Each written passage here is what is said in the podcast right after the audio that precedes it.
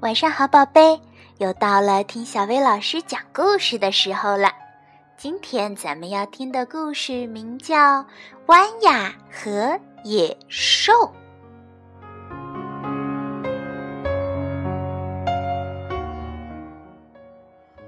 这一天，小兔子弯雅自己出去玩儿，一路上一切都是那么的新鲜有趣。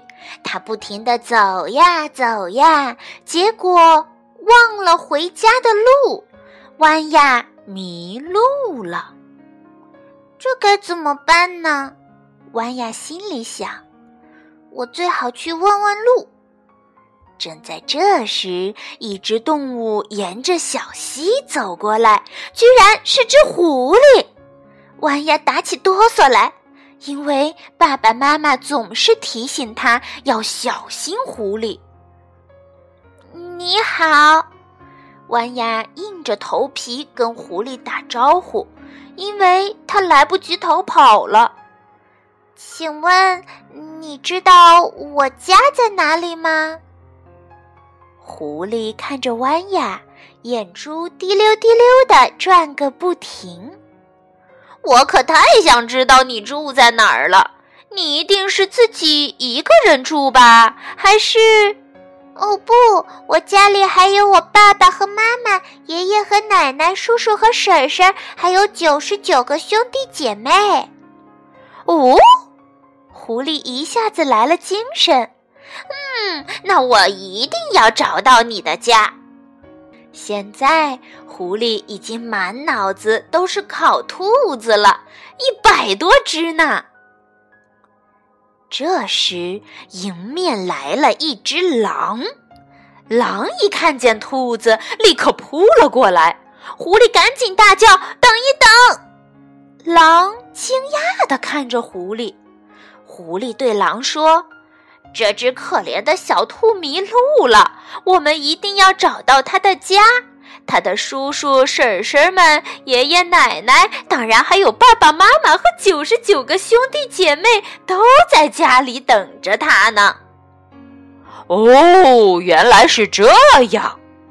狼一边冲狐狸眨眨眼，一边对弯牙说：“那你快想一想，你住在哪里？”这下子有三只动物一起上路了，弯雅跑在最前头，狐狸紧跟在它后面，狼在最后。当然了，弯雅心里很害怕，不过幸好狼和狐狸都没看出来。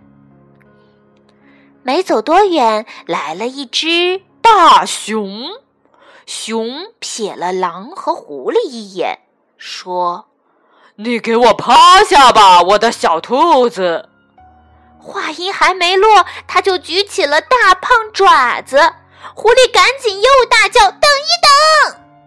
然后狐狸又把事情从头到尾给熊讲了一遍。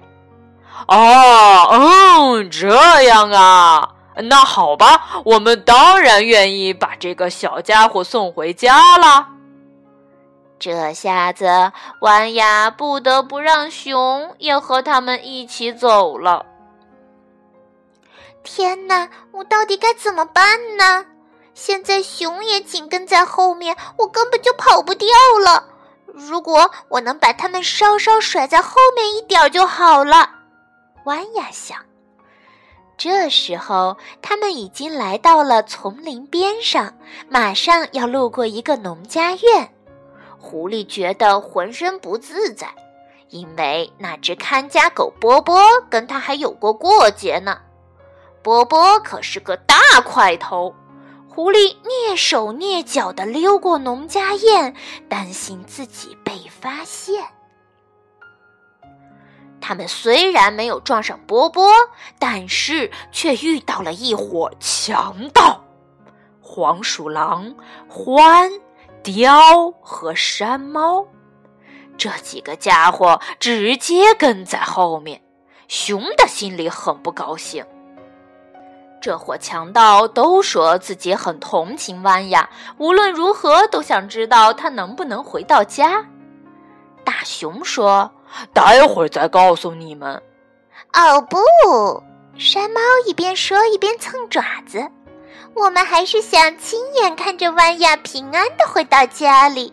我们也想知道他住在哪儿。万一以后他再跑丢了呢？这时候，弯亚真是害怕极了。大伙儿接着往前走，弯亚连自己在哪儿都不清楚，更不知道怎么才能回家。但是他清楚地听见那些野兽的肚子正在咕噜咕噜地响呢。你认得这里吗？狐狸凶巴巴地问。突然，弯亚的脑子里闪过一个念头，他鼓起勇气，大声说：“不认得。哎，说实话，我根本不知道这是哪里。我想，我可能再也找不到家了。”唉，虽然我算不上超级美味，但是也一定合你们的胃口。我想你们还是想想到底谁能吃我吧。都怪狐狸，都怪他的鬼主意，害得我们把这儿都转遍了。熊说：“嗯，还好有只兔子，总比什么都没有好。”山猫说：“轰！”狼叫了起来。我连一分钟都不用就能吞掉这只小兔子，为什么是你吃？雕问。还有我呢，还有我。黄鼠狼小声嘀咕：“你们可不能把我忘了。”你们想什么呢？欢笑着说：“这兔子是我的，这不是明摆着吗？”野兽们互相吵了起来。弯雅看看这个，瞧瞧那个。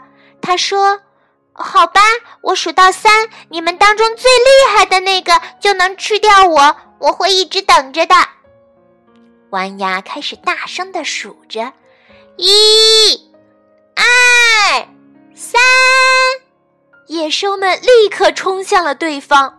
熊对雕，獾对狼，黄鼠狼对山猫。眨眼间，他们扭打成了一片。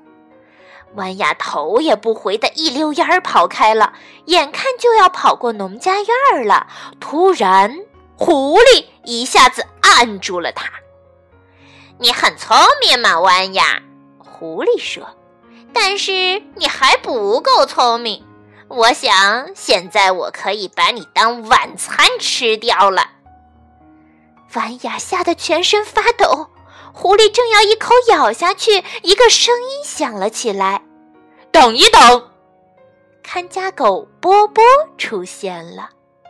我们还没算账呢，波波对狐狸说：“这只兔子给你还账。”狐狸马上说道：“不行。”你欠我的是一顿揍。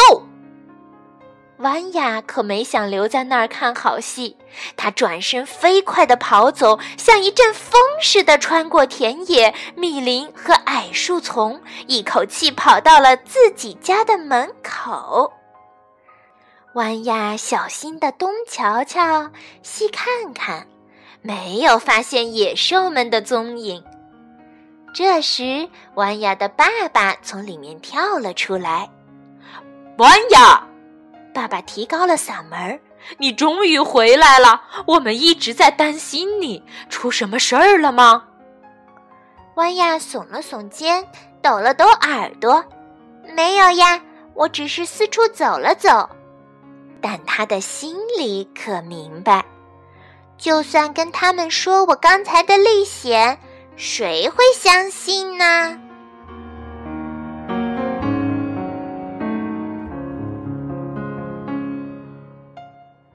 好啦，今天的故事就到这儿了，晚安，宝贝。嗯